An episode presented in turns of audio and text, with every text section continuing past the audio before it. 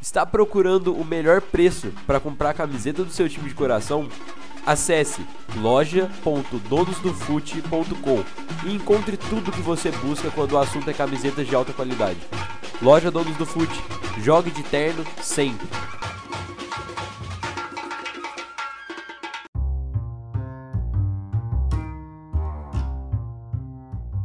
Dia, boa tarde, boa noite, torcedor tricolor, com o seu bloquinho e a sua caneta. Esse é o Anota aí Tricolor, o seu podcast que tenta ser informativo ou o menos desinformativo possível sobre o tricolor do Morumbi. E para você que está aqui pela primeira vez ou já consome o nosso conteúdo e tem a disponibilidade de ajudar a gente com o crescimento do projeto, é muito simples Basta seguir a gente nas nossas redes sociais, arroba anota tricolor, tanto no Twitter quanto no Instagram. Lá você consegue também encontrar o Linktree e escolher a melhor plataforma para escutar o nosso conteúdo. Então é isso, muito obrigado e fiquem aí com mais um episódio do Anota Tricolor. Valeu! Saudações tricolores, bem-vindos a mais um episódio do Anota Tricolor episódio de hoje para falar sobre a disputa de semifinal do Campeonato Paulista, confronto contra a equipe do Mirassol. É, jogo disputado ontem, né, na, no, domingo. É, São Paulo venceu, convenceu. E a gente está aqui hoje para falar a respeito dessa partida. Tá eu e o Matheus hoje só porque por algumas questões é, de, de dificuldades técnicas a gente não conseguiu chamar uma outra pessoa que a gente ia, ia convidar, convidou para a partida de hoje. E a gente retorna com a dinâmica de convidados na, quarta, na terça-feira, né? No caso, na quarta, porque a gente vai gravar um dia depois do, do jogo contra o Racing. A gente já retorna com os convidados certinho. E para a final teremos, se Deus quiser, é, participações especialíssimas para os dois jogos. Mas isso daí a gente fala depois na parte de considerações finais. Vamos focar aqui primeiro na semi. É, muito rapidamente pelo pré-jogo, que basicamente não teve nada de muito diferente do que a gente esperava no confronto. São Paulo veio exatamente igual contra o time da Ferroviária. A diferença foi que no banco tinha a opção do Luciano que entrou e também deixou o gol dele. A gente vai conversar disso ao longo da partida. Mas para já iniciar e já puxar aqui para ver o que, que o Matheus e a qual vai ser o debate nosso a respeito desse confronto. Na minha opinião, queria saber a sua, começar com esse questionamento. Foi um dos jogos para você mais dominantes do São Paulo? Ou você acha que foi só mais um? Queria, queria muito saber o que você pensa a respeito dessa situação. Cara, acho que devido às proporções, sim. Tipo, eu até botaria o jogo do, do Santo André na frente. Mas, né, o jogo do Santo André a gente tá jogando com um time de várzea. Então, acho que seria mais assim, botando em parâmetros, a gente botar o Mirassol como primeiro mesmo. Que eu achei um jogo assim, do, a gente passou um, um leve. um leve sufoquinho, uma leve dificuldade no começo. Mas daí saiu o gol e a gente se ajeitou, botou a bola no chão e conseguiu jogar tranquilo, sem, sem muita dificuldade, sem muito, sem muito afogo. E acho que a gente conseguiu manter uma ótima partida em um nível de, de atuação do começo ao fim bem alto. Por mais que a gente não estava na mesma pegada que a gente estava contra a Ferroviária. Isso me deixou muito animado. Eu acho que um ponto que eu, que até coloquei aqui, o jogo como um todo, igual você falou, ele foi controlado do início ao fim, né? O Mirassol ele não teve nenhum lapso de momento de bom futebol, assim, grandes chances que pudessem gerar um desconforto pra gente. É, coletivamente a gente jogou muito bem, é, principalmente na verdade, falar principalmente é complicado, né? Porque nossa zaga jogou primorosamente bem, que foi um pouco diferente do jogo passado contra o Ferroviário, que pontualmente alguns jogadores da zaga em especial não jogaram tão bem, como a gente conversou com, com o Luiz quando a gente bateu o papo com ele. É, o meio-campo tinha sido espetacular novamente mais uma partida foi. Eles palestraram como um todo, principalmente a situação especial de Benítez e Lisieiro. Por mais que o Luan tenha feito uma baita partida, mas é aquele negócio, né? Ossos do ofício ele por ser um volante mais de marcação, ele acaba não tendo esse, esse destaque visual no jogo todo como vai ter um Benítez da vida, mas também foi uma atuação muito boa. Outro ponto que eu acho bem legal de, de citar, porque para quem gosta de ver, numericamente falando, o SofaScore, praticamente todos os jogadores do São Paulo tiveram nota maior que 7. E para quem acompanha e sabe, é, é, isso, é, isso é complicado, significa que todos jogaram, tiveram lances em especiais que se, que se destacaram, com exceção do Pablo, que aqui é um ponto até que eu queria também deixar de pergunta para você. Para mim, o um único destoante da partida, por mais que o juiz tivesse dado aquele gol para ele, para mim não foi gol. Para mim foi gol contra, porque foi absurdamente contra. Foi ah, absurdamente contra. Foi parça, né? Não, é, o juiz foi. Ele, eu acho que foi a, mais, a, a, coisa mais amiga que o Luiz Flávio fez no jogo foi dar o gol pro Pablo. Porque de resto ele, ele não fez nada. E o grande ponto é que assim, pra mim. Pediu, né? É, exatamente. Falou, pelo amor de Deus, dá o gol pra ele, cara. Porque teve, tiveram pelo menos que eu vi. Eu tava, tava off do jogo é, nos primeiros 20 minutos do primeiro tempo. É, tava fazendo uma outra coisa, não consegui ver de fato. Quando eu comecei a ver, ele já tinha perdido uma chance, tinha acabado de perder uma chance, que é uma chance que ele pulou sozinho praticamente na área, ele perdeu quando tava 0 a 0 Ele errou muito. É, exatamente. E o e base e... dele batia, voltava, batia, voltava, batia, voltava. Ele não dava sequência em nenhuma jogada. Foi, foi péssimo. É, e, e, e, basicamente o São Paulo só não começou a ganha, só não começou ganhando o jogo mais cedo do que aos 45 minutos do primeiro tempo por culpa dele. Além das outras chances que ele perdeu. E além também do gol que, entre aspas, ele, ele fez. Aquele gol, mano, não era para correr o risco que ele correu. Ele, tava, ele correu sozinho na marcação, ele tava no ângulo que dava para enfiar uma bica e a bola entrar, e o cara simplesmente ele decidiu fazer a jogada mais arriscada possível para tentar marcar o gol, tá ligado? Então eu queria que você desse sua opinião a respeito da partida do nosso primoroso amigo Pablo. Cara, assim, o negócio do Pablo é que ele é ruim. Assim, a gente não tem muito o que ficar acrescentando porque ele é ruim. Ele não é nenhum jogador uou, ele não é um, um atacante primoroso, ele não, ele não sabe jogar. De... Eu ainda não sei qual que é a função do Pablo. Realmente não sei. Se eu, eu, se eu pudesse ir numa, ir numa coletiva imprensa, eu pudesse fazer uma pergunta pro Crespo, eu ia perguntar, Crespo, qual que é a função do Pablo? O que que ele sabe fazer? O que que ele é bom fazendo? Porque eu, eu realmente não sei. Porque até algum tempo atrás diziam que ele era de beirada. Que ele sabia cair pros lados, que ele era um cara que, que ele sabia jogar na, nas pontas. Daí, depois, depois, depois, ele virou um centroavante. Ele virou um camisa 9. Ah, não, porque o Pablo ele é um cara que é para jogar centralizado. Ele tem jeito para jogar centralizado. Mas ele não é bom em nenhum dos dois. Então, é, porque se ele vai jogar na ponta, falta velocidade. Se ele vai jogar no meio, falta posicionamento, falta falta pivô, falta domínio. Eu não entendo. Eu não entendo. Toda, todas as bolas que botaram nele. Ele pegava a bola, fechava dois caras. Os caras não precisavam nem pressionar, fazer um sufoco nele. Fechava dois caras do lado assim dele. E ele no meio, assim, a um. a três passos de distância de cada um. Um espaço assim considerável num jogo de futebol. Pra, principalmente para você conseguir pensar numa jogada. E ele se embananava com a bola. Ele, tá, cara, teve uma jogada. Ele, ele parecia Sabe, sabe quando tu vai ver um treininho de criança do sub-9, assim, e as crianças elas ainda não sabem como que elas driblam e assim, assim, e elas pegam a bola, elas pisam na bola. E quando elas vão passar o pé em cima da bola, a bola é muito grande pô, pra perna delas. E daí eles, a bola bate assim na canela, eles levam a bola com a canela. Ai, é foda. Então, era o Pablo, a mesma coisa. Juntou esse cara do lado, o Pablo ele passou o pé em cima da bola assim, ó, e a, a bola batia nele e, e descontrolava no meio dos dois pés dele. E ficava batendo dela, sobrava, alguém roubava. Era isso que acontecia. Porque ele parece que ele não tem senso de, de coordenação motora, eu não entendo. Ele é, um, ele é um cara assim que ele não é exorbitantemente gigante. E ele não é um cara baixo. Então ele não tem coordenação, cara. Eu não entendo isso. Ele é um cara, para mim, muito ruim.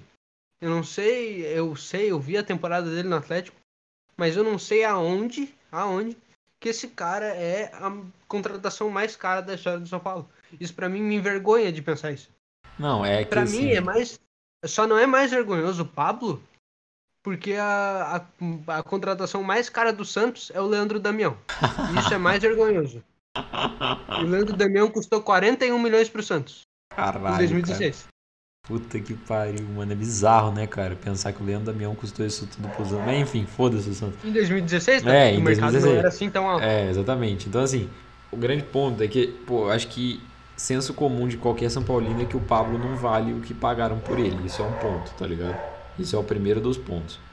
Agora, É, eu vi a temporada dele do Atlético Paranaense, eu acho ele um cara, assim, até hoje no São Paulo, eu acho ele um cara simpático, mano. Mas simpático no futebol, mano, foda-se, tá ligado? Ele, tem pode... carisma. Ele É, tem carisma. ele pode, mano, ser o amigo de, da galera. Mano, foda-se, eu quero que ele marque gol, mano. Isso é uma coisa que ele tem um pouco de dificuldade.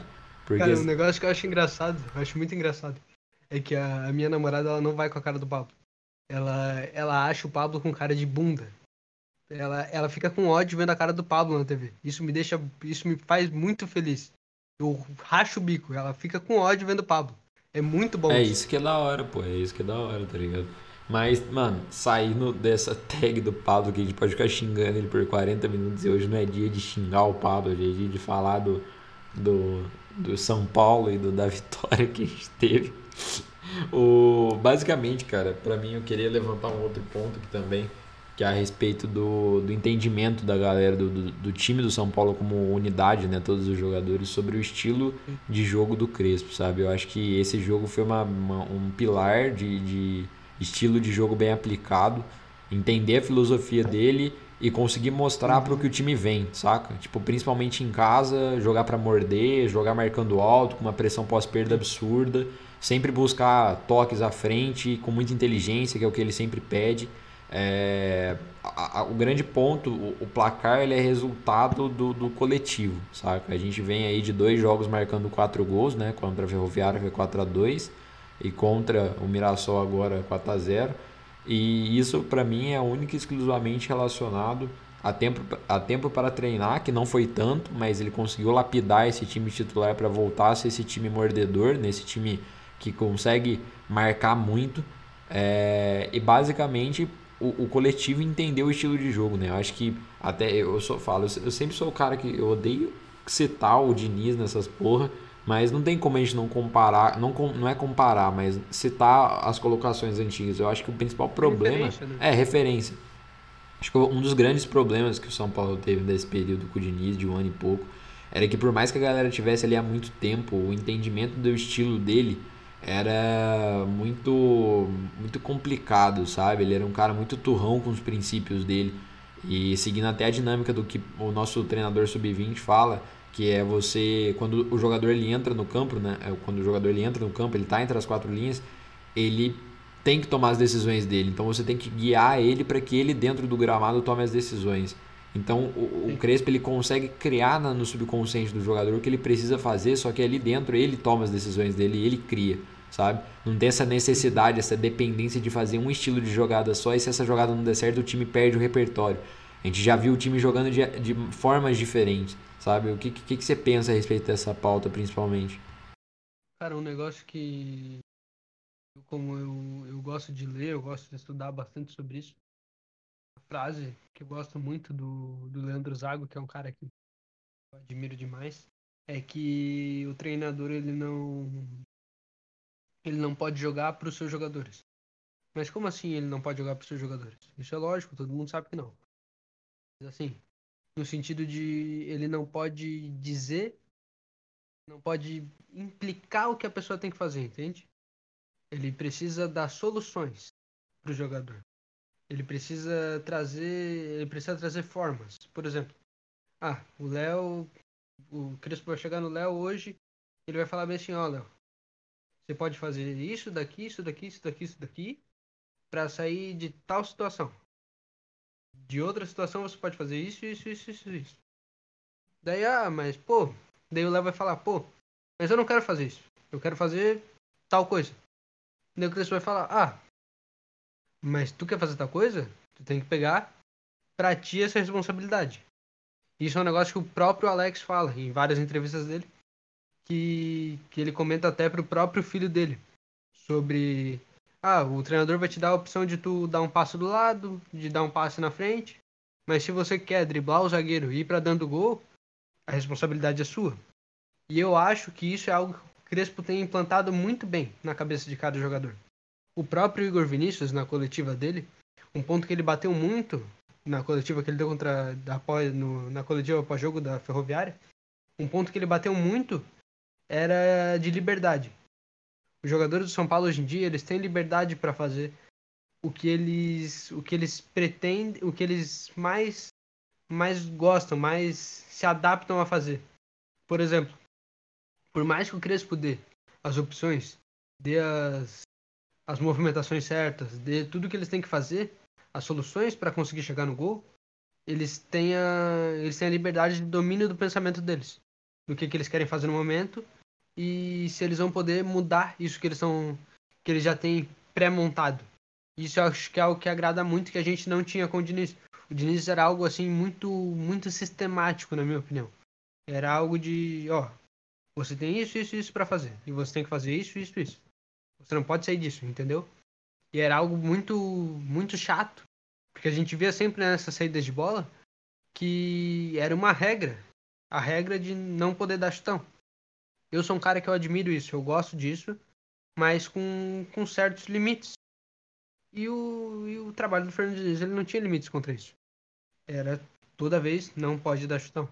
Então acho que a gente já tem uma evolução de trabalho e que ela vai cada vez mais evoluir e dá pra gente sentir no clima do São Paulo que isso afere os jogadores de forma diferente. Deixa os jogadores mais alegres, os jogadores mais leves. Eles entram em campo sem essa responsabilidade de ter que fazer aquilo, sabe? A cabeça deles está livre desse pensamento de eu preciso obede obedecer o manual eles conseguem jogar como eles querem, entende? É, essa é a grande questão, né? Você, como você nunca entende 100% o que o jogo pede, sabe? É você, os jogadores ali eles entendem o que eles precisam fazer, agora quem está de fora não entende. E eu acho que isso vai muito também essa liberdade, né, esse dinamismo de, você viu, a gente citou aí o, o Alex e o, o Crespo, né, que fazem isso. Você citou o Zago também mas vou focar no Alex e no Crespo. Os dois como jogadores, como ex-jogadores, né? É, ambos em altíssimo nível, eles conseguem passar essa visão também. Eu acho que é muito importante, por isso que eu falo que quando um cara é muito inteligente dentro das quatro linhas e fora dela também, ele tem tudo para ser um baita técnico. Porque você tem uma noção e uma cabeça que consegue te colocar numa situação e colocar os seus jogadores numa situação de que muitas vezes outro que não viveu aquilo dali conseguiria colocar, entendeu? Então eu hum. acho que o Crespo ele consegue passar essa visão porque ele sente muito. É assim, o Crespo, na minha opinião, ele é um cara muito diferenciado, sabe? É, eu acho que ele lida muito bem com pessoas e ao mesmo tempo que ele lida muito bem com pessoas, ele tem ideias muito sólidas. Ele é muito humilde, muito pé no chão, né? É humildade e pé no chão, né? O nosso presidente adora soltar um vídeo falando depois. Cara, engraçado demais a conta dos memes que os caras fazem com isso também. Pelo amor de Deus, cara. Teve um que eu vi que é sensacional, cara, que é o da humildade. São várias fotos do Júlio Casares, assim, tipo num convite de, de, de aniversário, tá ligado? Nossa, mano, é espetacular. Mas voltando.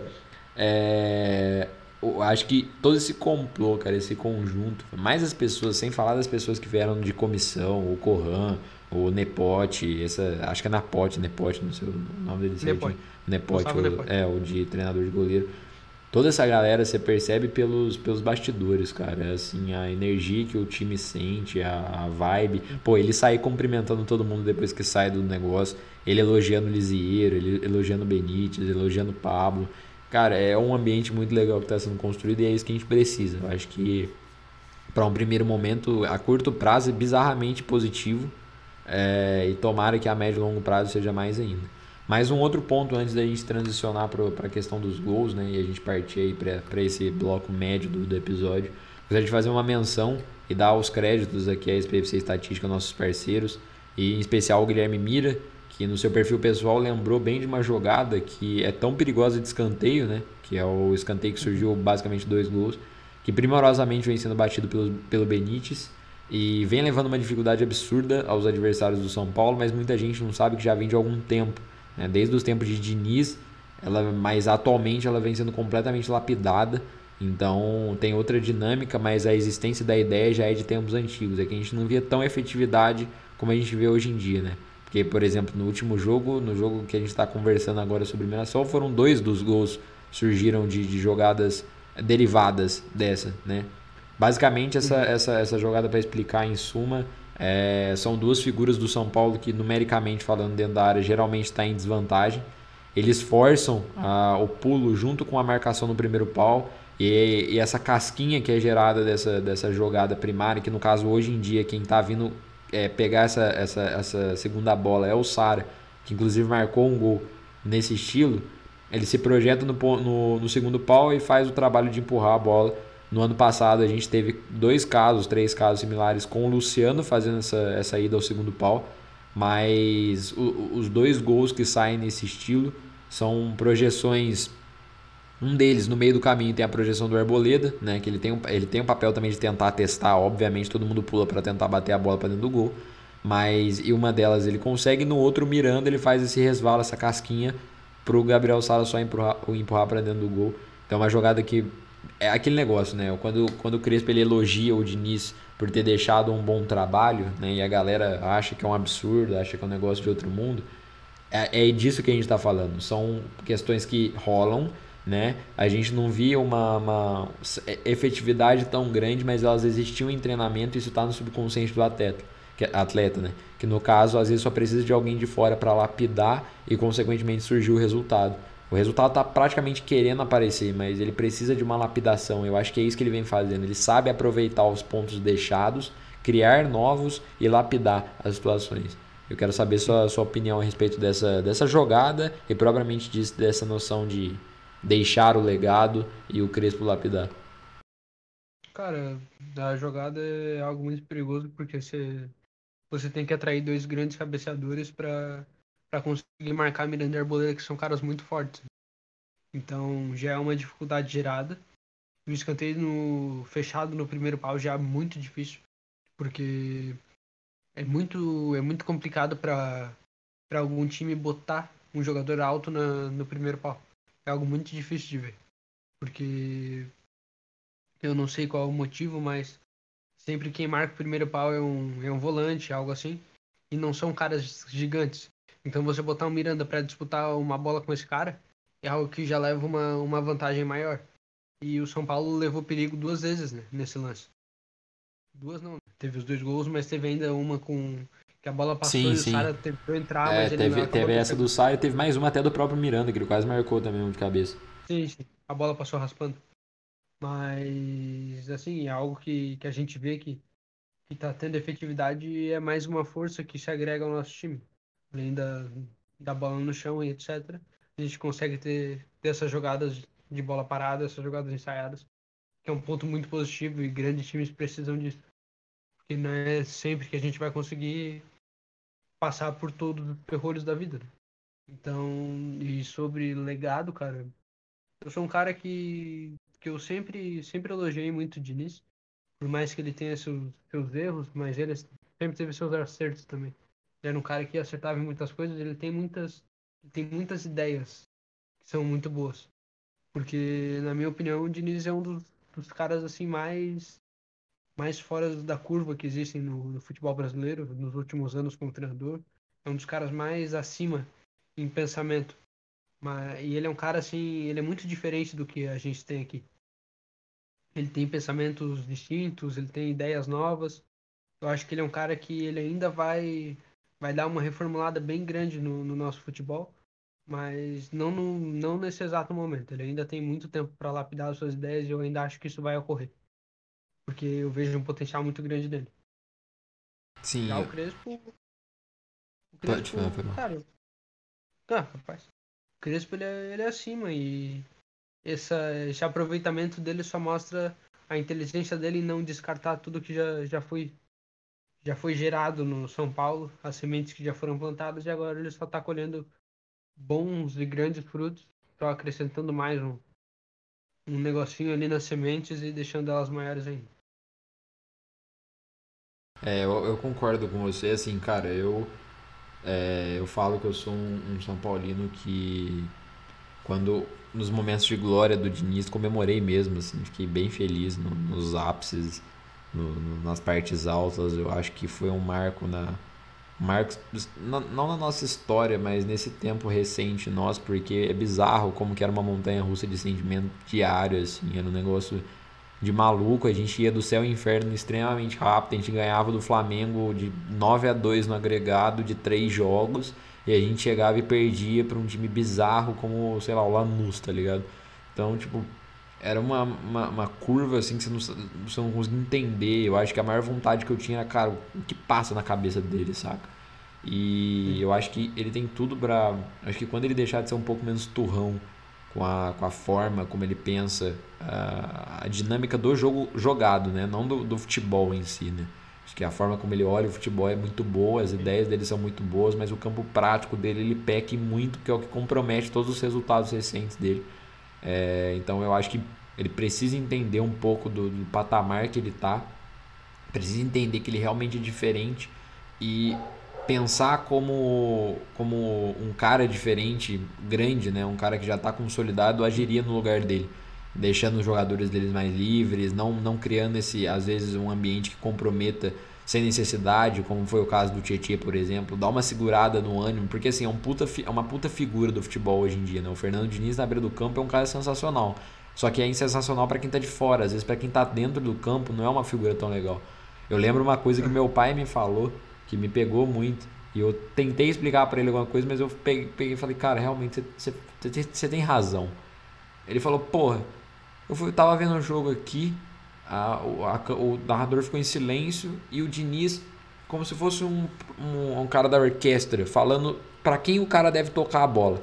E se o cara não toca a bola para aquele cara, ele xinga. Eu falei, porra, se eu tiver, ele falou, pô, se eu tivesse no campo eu ia ficar puto com esse cara, porque basicamente se eu não toco pro cara que tá do meu lado, que ele pede pra eu tocar, ele me xinga. E se eu, to, se eu, se eu penso a minha jogada e dá certo, tipo o bagulho do Luciano, por exemplo. Ele vai lá, bate palma, parabéns, Luciano, porra, não sei o que. O Luciano fica puto. Aí passa 10 minutos, o cara vai lá e marca um gol. E aí, tá ligado? Tipo, eu acho que é, parte um pouco desse, dessa visão de que ele, ele quer muitas coisas dentro do limite do que ele pensa. E se fugir dessa linha, cara, fudeu, entendeu? Então eu acho que ele tem cara, tudo também. Que... Pode falar. Eu tenho dois pensamentos sobre ele, assim, que eu acho que primeiro ele é um cara muito fervoroso. Ele é, ele é como um, um torcedor dentro do campo, assim. Ele é um cara que transmite muito as emoções dele e transmite muito os pensamentos dele dentro de campo. Ao invés dele transmitir, claro, ele com certeza transmite nos treinos, etc. Mas ao invés dele guardar isso para treinos e etc, não. Ele quer mostrar naquela hora e ele eu penso na minha cabeça que ele acha que se não ocorrer de tal forma não vai dar certo, sabe? Eu acho que a gente fala muito do, do Diniz ter, do Diniz ter muita confiança no que ele pensa, mas eu acho que existe uma linha tênue na cabeça dele entre confiança e insegurança. Porque ele, na minha visão, ele pensa muito que se for se for feito exatamente como ele quer, vai dar certo. Mas se sair um passo para fora da linha, ele já acha que vai dar tudo errado que vai desmoronar todo o trabalho, sabe? Então acho que isso é algo que ele precisa trabalhar. E a gente fala muito de, de engrandecer jovens garotos sem eles ainda estarem prontos. Né? A gente falar, ah, esse é o novo Kaká, esse é o novo Messi, tal, tal coisa, e isso a gente, a gente sabe que bota pressão na cabeça do menino e às vezes ele acaba não correspondendo às expectativas. E eu acho que é algo que a gente pode citar no Diniz. O Diniz ele surgiu na, no Audax como um gênio, um cara extra classe, um, uma nova cabeça, um cara que vai mudar o futebol, que, que é um brasileiro com ideia da Europa, que tem cabeça para treinar a Europa e etc. E eu acho que isso ficou muito enraizado na cabeça dele, sabe? Tipo, não, eu sou o cara, eu sou o pica, ninguém é melhor do que eu, e eu acho que isso fez ele, ele crescer um, um pouco demais o ego dele e acabar ele tendo dificuldades em algumas coisas. Eu acho que ele precisa mudar um pouco, reformular esse pensamento, como você mesmo disse. É, exatamente. Eu acho que tudo é adaptação. Ele ainda está num processo. E eu acho que muito disso é um reflexo, por exemplo, de sair de um time como São Paulo, que ele liderou durante é, a, o Campeonato Brasileiro durante diversas rodadas e não ter mercado depois até chegar ao Santos desesperado, precisando de alguém médio pra, e pague pouco, tá ligado? Porque o cara recebeu proposta de Vasco, de Botafogo, que estão jogando Série B. O cara recebeu proposta de, do esporte. De outros times que, cara, se eu tivesse algum treinador que não fosse, que não tivesse um histórico igual ele tem, que treinasse um time como São Paulo durante um ano e meio e deixasse o time na liderança durante diversas rodadas, quase, quase ganhasse o brasileiro e saísse do cargo, eu tenho certeza que ia vir um time, tipo, é, sendo a primeira opção do Santos. Tá que ele tá lá, mas ele não era a primeira opção e todo mundo sabia disso. Ele tá lá pelo dinheiro. É, uma primeira opção num Santos, uma primeira opção num, num quem sabe num, num, num, time como o Grêmio, é. uns, uns, times assim, que o Atlético Mineiro, por exemplo, tá ligado? Não ser cobiçado por time de série B, sabe? Eu acho que o risco para essa galera é muito grande, mas enfim, é, de, Fernando Diniz à parte, comparações à parte, é, partir um pouco aqui para questões, as questões do gol, recapitular, voltar. É, vou citar, vou dar meu panorama dos gols, depois você fala, depois você tem um tempo seu para falar. É, o primeiro gol basicamente demora, como a gente disse, por conta do Pablo, basicamente, o nome da demora é o Pablo. O Arboleda consegue uma projeção boa no escanteio bem batido pelo Benítez e crava o primeiro gol da partida aos 45. Esse gol, esse gol basicamente ele abre as porteiras, né? Porque o São Paulo volta já para o segundo tempo, marcando o segundo e o terceiro gol. É, o segundo gol, que uma, uma jogada, mais uma vez, parabéns para o Arboleda, que teve o, o pensamento, né? Para mim, ele, ele foi um dos caras da primeira prateleira, do primeiro escalão, porque ele faz um gol e deu uma assistência praticamente, por mais que o gol tenha sido contra do Pablo. Ele dá uma assistência primorosa no lançamento, no ponto futuro. É, não foi aquele lançamento que curva o campo inteiro, mas foi um, um ponto futuro legal. A marcação dos caras erra bastante nesse gol, mas é méritos para Arboleda, que não tem essa característica, a gente pune ele com isso quando ele não faz, quando ele faz, a gente tem que elogiar também. É, mais uma vez, o, no terceiro gol, aquela jogada que a gente tinha descrito lá no início, que é o gol do Gabriel Sara. E é, o quarto gol, que eu gostaria de ter mais a ressalva, talvez é o que eu quisesse mais falar a respeito dele, é o que eu selecionei aqui para falar. É, pela similaridade que ele tem e a sincronia com os outros últimos dois gols marcados contra o time da Ferroviária dois dias atrás, que é essa tabelinha entre Igor Vinícius e Benício pela direita. São jogadas bem trabalhadas, todas com ponto futuro bem é, destacado e com a profundidade bem, bem sincronizada, né? Então os dois estão num momento muito bom entre eles, a sincronia entre eles.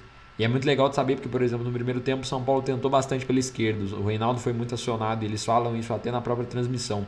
Eles falam que o, que o Reinaldo tinha não sei quantos toques a mais do que o, o, o Igor Vinícius. Mas no segundo tempo, esse disco muda um pouco, o Benítez começa a jogar um pouco mais com, com o Igor Vinícius e surge esse, esse quarto gol. É, que eu gostaria de dar esse destaque, porque antigamente a gente tinha uma dependência muito grande do setor de esquerda do campo, né? na figura do Reinaldo, na figura do Léo. Se esses dois não jogavam, fudeu praticamente. E agora a gente tem uma dinâmica boa pela direita. Eu me sinto confiante quando joga, tanto o Orejuela quanto o Igor Vinícius, quanto o Daniel Alves. Então estou bem tranquilo com os dois lados do campo e isso é muito positivo. Fazia tempo que eu não sentia isso. Para finalizar, é óbvio, muito legal ver o, o Luciano marcando é, gol, né? A gente sabe que é completamente diferente você marcar gol numa bola parada e marcar gol com o jogo rolando. Então ele já marcar esse gol com o jogo rolando e ainda conseguir é, depois de uma lesão é, é sensacional, é muito muito positivo para ele. O torcedor de São Paulo, do São Paulo ama o Luciano.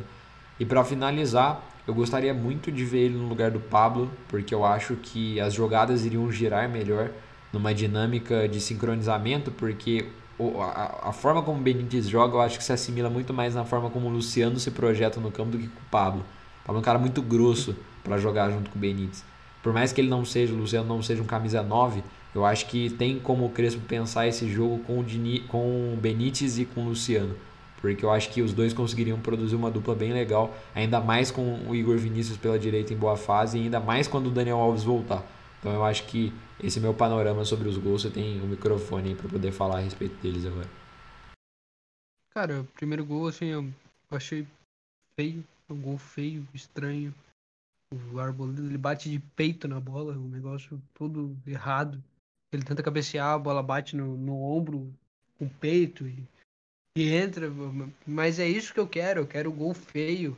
Eu quero eu quero que contra o Palmeiras, eu quero que o Arboleda ele faça um gol de bunda que a bola bata na, em cinco partes dele. É brincadeira. E vai, e vai batendo assim no chão e rolando.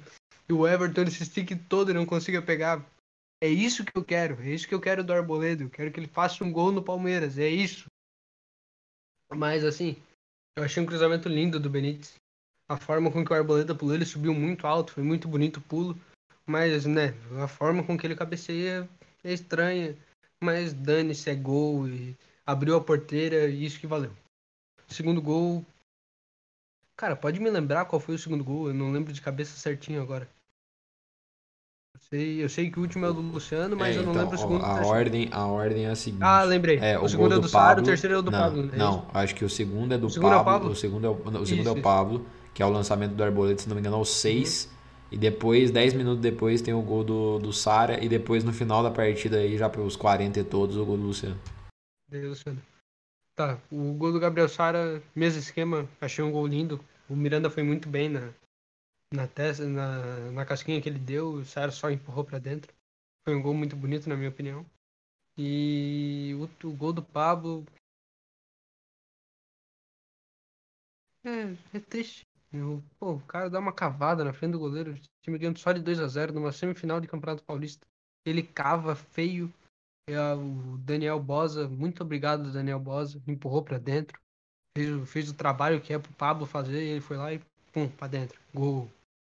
Assim, fiquei muito feliz com o gol, me, me deixou aliviado e naquela hora eu já tava mais, mais tranquilo no jogo, já tava mais, mais calmo. E agora indo pro quarto gol, assim, pra mim o quarto gol é, o quarto gol é um primor, cara. A bola que o Benítez dá no, no Igor Vinícius, o, o passe que o Igor Vinícius dá pro. Porque aquilo ali não é um lançamento, é um passe no pé do, do Luciano. E, cara, o, Luciano é nojento, cara.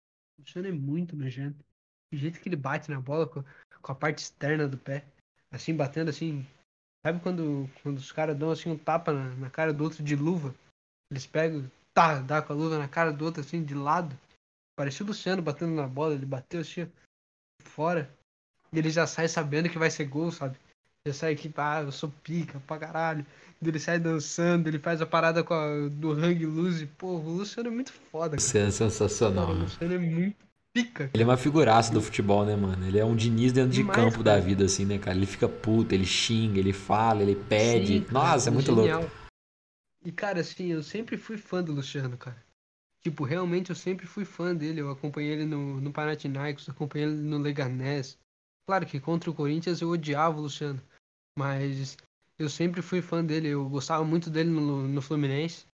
Ele sempre foi um cara que eu, por mais que ele tenha jogado em dois clubes rivais da, de mim. Até, cara, até é engraçado isso, que é um ponto bem, bem triste da minha vida. Mas é, é engraçado. O Luciano, ele jogou em Havaí e Corinthians. Eu, como torcedor de São os dois, São Paulo, é, são os dois rivais. são meus dois rivais. E o engraçado disso tudo é que Havaí e Corinthians fazem aniversário no mesmo dia. Nossa, que bizarro, mano. E o mais engraçado é isso, ainda é que eles fazem aniversário no mesmo dia junto comigo. Entendeu? Meu Deus do céu, mano, que bizonho. Caralho, cara. Então é um, é um ponto assim estranho, mas é bem engraçado. Mas enfim, o Luciano pra mim é um cara assim sensacional. Quando ele chegou no São Paulo, eu já sabia que ia dar certo, porque ele é um cara brigador, é um cara que que luta por, pelo que ele quer. Tenho certeza que o Luciano na terça-feira vai deitar, vai rolar, vai vai dar pirueta, vai fazer hang loose, vai fazer o que ele quiser fazer, porque ele é sensacional e ele tem tudo pra dar certo ainda. Eu quero muito ver o Luciano junto com o Sari e com o Benítez nessa movimentação. Eu acho, na minha visão de, de futebol, acho que o São Paulo não precisa desse desse nove centroavante que saiba saiba fazer pivô e etc. Para mim o São Paulo tem que jogar com com Luciano, Sara e e Benítez fazendo essa essa movimentação maluca ali, confundindo a cabeça da zaga e deixando o time muito rápido e muito versátil. Isso eu acho que é o ideal e a gente vai ter isso contra o Palmeiras, eu espero, né? Espero que o Crespo fale pro Pablo, ô Pablo, vamos descansar pro segundo jogo, Pablo. Eu duvido, sentar um mas eu queria. Banco." Então, eu acho muito impossível. Acho muito Mas impossível, porque a porra do. Não, não, eu ia falar a porra do Crespo, mas o Crespo, tipo, ele bota muita fé no Pablo, tá ligado? Eu não, eu não descarto, porque assim, de- devem ter chegado Pablo. ele. É, ele deve ter chegado no ouvido dele falado assim, irmão, ó, esse cara aí é a maior compra da história desse time que você tá aí, viu? Faz essa porra girar de qualquer jeito, mano. Sei lá, bota uma asa nele, faz ele, mano, marcar 30 gols. Aí ele falou, mano, é impossível, aumentem meu salário. Aí ele falou, beleza, aumenta, faz ele marcar 30 gols que a gente aumenta o dinheiro que você quiser ainda. Porque não é possível, ele ama o Pablo. Sim, ele fala que o Pablo, ainda mais que ele fala que o, que o Pablo é artilheiro de jogo grande, né? Não sei de onde que ele tirou isso. Pô, Mas o Pablo, querendo ou não, cravou em praticamente todos os nossos rivais duas vezes, né? Então, assim, querendo ou não, mano, o maldito, estranho, o maldito ele consegue metade dos gols dele com São Paulo contra rival. Então ele consegue pensar isso, cara. É essa a visão dele. Fazer o quê, né? Vai que ele faz o Palmeiras de novo. Não sei. Tomara que faça, né? Mas eu espero que Cara, se o gol do título, se o gol do título do São Paulo for do Pablo, tipo, se tiver, mano, 0 a 0 o jogo da ida. 0 a 0 45 minutos do segundo tempo o jogo da volta. O Pablo me mete uma bola do nada assim, ó, no meio do, do, do meio do campo, ó, um gol que o Pelé não fez, tá ligado? Tum. Pablo na bola. Pablo crava o gol, mano. Tipo, Aquele gol contra o Santos. é, Pablo. mano, eu juro por Deus, mano. Eu juro, eu juro por Deus, mano. Eu, eu pego, sei lá, mano, eu, eu dou o nome do meu filho de Pablo, eu tatuo o Pablo na testa, mano, porque pelo amor de Deus, cara, é um cenário imp- impossível de improvável. A gente sempre fala do Pablo antes e tem que falar porque ele crava, o- nossa, cala a boca, eu faço tudo, mano. Eu fico maluco, eu fico maluco. Mas agora pra, pra partir aqui, já tá com quarentinhas minutos de episódio. É, os nomes do confronto, eu gostaria de dar destaque primeiramente para o coletivo como um todo, né? Foi muito bem, eles representaram bem comunidade do São Paulo. E propriamente dito dos nomes, mano, eu acho que todos os setores foram bem. Para mim foi quase um jogo perfeito de São Paulo, no sentido de que não sofreu nenhuma pressão e ainda conseguiu fazer um ótimo resultado. É, para mim, os nomes da, da, da partida, a única menção negativa que eu daria era pro Pablo, o resto muito bem. Mas eu tenho que citar o Benítez, eu tenho que citar o Miranda, que foi espetacular nessa partida. O cara realmente jogou de terno. É, o Lisieiro na partida para mim foi muito bem. No primeiro tempo só ele teve 43 toques na bola, todos acertados e três lançamentos tentados e três concluídos. Então uma, uma jogada, uma- um jogador muito bom que ele vem se tornando na mão do Crespo. E o Arboleda, que na minha opinião jogou bem também, porque a gente corneta muito, eu gostaria de dar essa ressalva porque eu acho que ele merece nessa partida. Pra mim fez uma espetacular partida também o Gabriel Sara, o Igor Vinícius e o Luan. Eu acho que esse trio é, vale a menção. O Gabriel Sara principalmente no questão da, de executar essa nova função com primor que ele vem fazendo. E pra continuar e pra fechar essas menções, o Reinaldo e o Léo e a entrada primorosa do Luciano, que pra mim é, foi é sensacional ver ele jogando e ele marcando mais ainda. Então eu queria que você sabesse suas, suas menções positivas e o Pablo aí, que eu já sei que é menção negativa. Cara, assim, eu não vou, não vou botar nenhum nome assim específico. Pra mim, o ponto alto do São Paulo no jogo foi o coletivo, como um todo. Vou destacar pra mim o que, o que mais me agradou no jogo, a consistência defensiva do time. A zaga foi muito bem, foi muito tranquila, foi muito calma, principalmente por parte do Miranda que, que ele joga com a calma com que eu jogo uma pelada no fim de semana e jogando uma semifinal de Paulista. Então, é algo assim a, a se destacar. O, eu quero destacar muito, quero destacar muito mesmo a atuação do Ligeiro, que foi algo muito bom, na minha opinião, foi algo assim acima da média. Principalmente algo que me agradou muito no, no Ligeiro, daí eu, eu vou puxar junto com o elogio ao Ligeiro, o elogio ao Crespo. Quero elogiar a forma com que ele faz a pressão, a pressão em cima, os encaixes que o São Paulo faz. E o Ligeiro, cara, o Ligeiro ele tava lá na. Marcando o cara lá em cima da meia-lua do, do gol dos caras. Então, assim, é algo assim, acima pra mim. Me deixa muito empolgado com, com o futuro e com o que a gente tá caminhando pra fazer. Acho. E vou pontuar também as assistências do Benítez. Ele fez uma partida mais uma vez de, de primor, uma partida excelente. Os passes que ele deu em profundidade, cruzamentos no escanteio, ele quase fez o gol olímpico no jogo. Fez uma partida incrível pra mim. E, e o Luciano, cara, o Luciano eu amo o Luciano. O Luciano fez um gol, fez um gol lindo. O Igor Vinícius foi muito bem, atacou muito bem a- a- as laterais, deu muita profundidade pro time, deu amplitude, foi foi para cima. Tô gostando cada vez mais do Igor, eu sempre gostei dele, sempre achei que ele fosse que ele tivesse um bom potencial no São Paulo. E cada vez mais ele mostra isso. É, é o terceiro jogo que ele faz assim acima da, da curva.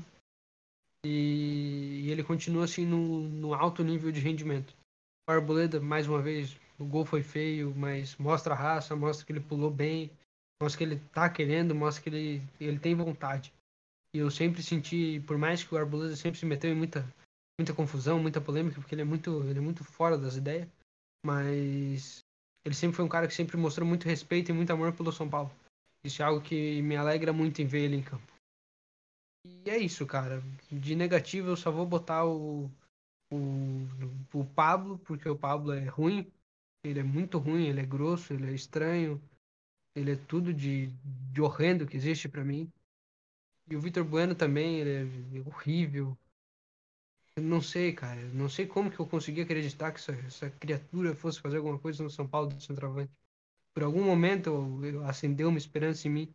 A gente ia conseguir vender ele para um clube europeu por 10 milhões de reais, pelo menos. para se livrar dessa praga, mas. Mas eu não sei, eu não sei como é que a gente vai se livrar dessa criatura. É Quando que- ele chegou, eu achei que ele ia render alguma coisa porque eu gostava muito dele no Santos.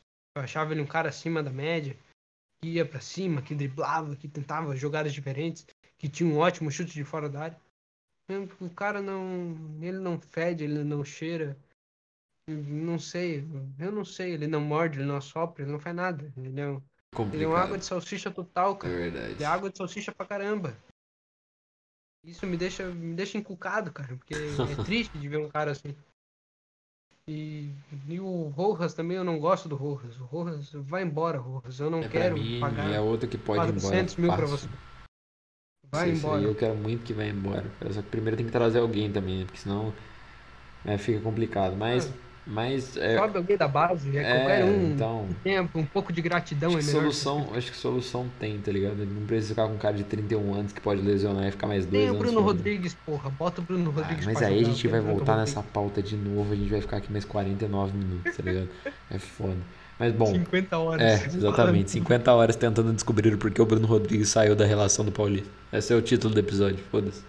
É... Sherlock Holmes. Sherlock, fazer uma live no YouTube, tá ligado? Ficar fazendo um home run, tentando entender o que, que tá acontecendo. Aquelas É. lives 50 É, horas. exatamente. falando. 50 horas mandando mensagem na DM do Crespo no Twitter, no Instagram, em todas as redes Bota sociais Bruno, possíveis. bota Bota o Bruno. Bruno Rodrigues. Mas bom, sendo assim, cara, com brincadeiras à parte, a gente finaliza mais um episódio do Anota Tricolor. A gente tá nessa primeira temporada do podcast, logo de cara a gente já tem uma final, uma decisão pela frente. Podem ter certeza que a gente vai já tá há algum tempo tentando produzir é, algo especial para essa possível final, porque a gente tem que se adequar aos possíveis cenários. Então a gente já tinha pe- pensado numa possível eliminação e numa possível final. E se tudo for concluído como a gente quer, a gente vai trazer uma coisa muito legal para a estrutura convencional nossa aqui. Então podem ficar esperançosos que venha algo bom. É, a gente vai partir para o nosso quadro de considerações finais agora, mas um pouco antes, só para fazer uma menção, é, a menção em comum aqui. É, não vou me alongar nela porque não é uma situação que eu quero me alongar e acredito que o Matheus vai fazer a mesma coisa. Mas como eu e ele, tanto eu como o Matheus, a gente gostava muito do Kevin, do, do MC Kevin, que infelizmente veio a falecer ontem.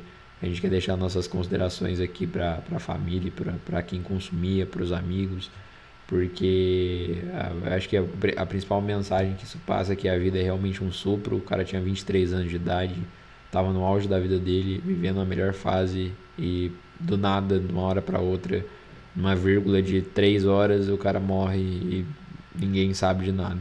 Então, é só para vocês terem a noção de que a gente tem que viver mesmo, a gente tem que fazer o que a gente tiver que fazer, porque só você vive uma vez e, e é isso, entendeu? Então, condolências à família e pode ter o seu, seu espaço aí para poder dar sua menção também. Cara, o Kevin foi. Sou fã do Kevin, era um cara assim. Sensacional. Não quero deixar o clima muito pesado no, podcast, mas. Ele sempre foi um cara assim que. Eu lembro de momentos com meus amigos com músicas dele. Eu lembro de alegrias com as músicas dele. E eu fiquei muito mal mesmo quando, quando eu soube da notícia da morte dele. E assim, espero que a família se conforte. Ele é um cara que só tinha 23 anos, mas já tinha vivido muito, então dele valeu a pena. E, e a arte dele vai estar aí pra, pra gente continuar desfrutando, continuar lembrando dele. E acho que assim, sei que a gente fica triste no momento, mas eu acho que o Kevin, o Kevin não ia querer que a gente ficasse, ficasse triste, etc., ouvindo música dele e essas coisas.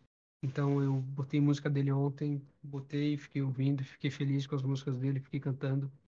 E é isso que eu vou que eu vou guardar dele, porque a obra dele tá aí e a gente vai desfrutar até o fim. É isso. é, a gente vai finalizar por aqui. É, vamos aí para mais uma final. A gente volta aí na, na terça-feira. É, tem jogo. Na quarta-feira sai episódio. É, vou passar no bloco de considerações finais. A gente vai colocar tudo certinho, vai pontuar tudo certinho. Mas pra, por cima aqui é basicamente isso. A gente finaliza então agora de fato, né? É, e vamos, vamos aí pro próximo, semana de Libertadores, semana de final. Nessa semana a gente tem. É bizarro pensar que hoje é segunda-feira e nessa semana tem Libertadores e tem dois jogos da final do Paulista. Então, calendário maluco que é ferrar a gente. Mas enfim, vamos à luta, né? Seguimos e vamos que vamos. É isso. Muito obrigado a todo mundo que escutou a gente até aqui. Valeu pelo Matheus pela participação. E um abraço, valeu. Valeu.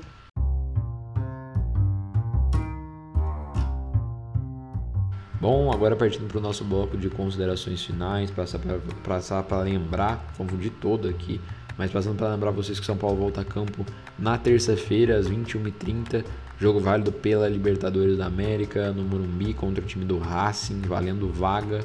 É, valendo vaga não, né? É valendo vaga também se a gente ganha, a gente classifica, mas principalmente valendo o primeiro lugar do, do grupo. É a grande questão dessa, dessa partida de terça-feira. A gente retorna, como de costume, no dia seguinte, na quarta-feira, na faixa das 19 horas, 20 horas, por aí a gente solta o episódio. É, vamos aí para mais uma disputa e não se esqueçam que hoje o São Paulo vive uma sorte em nós do que nós mesmos.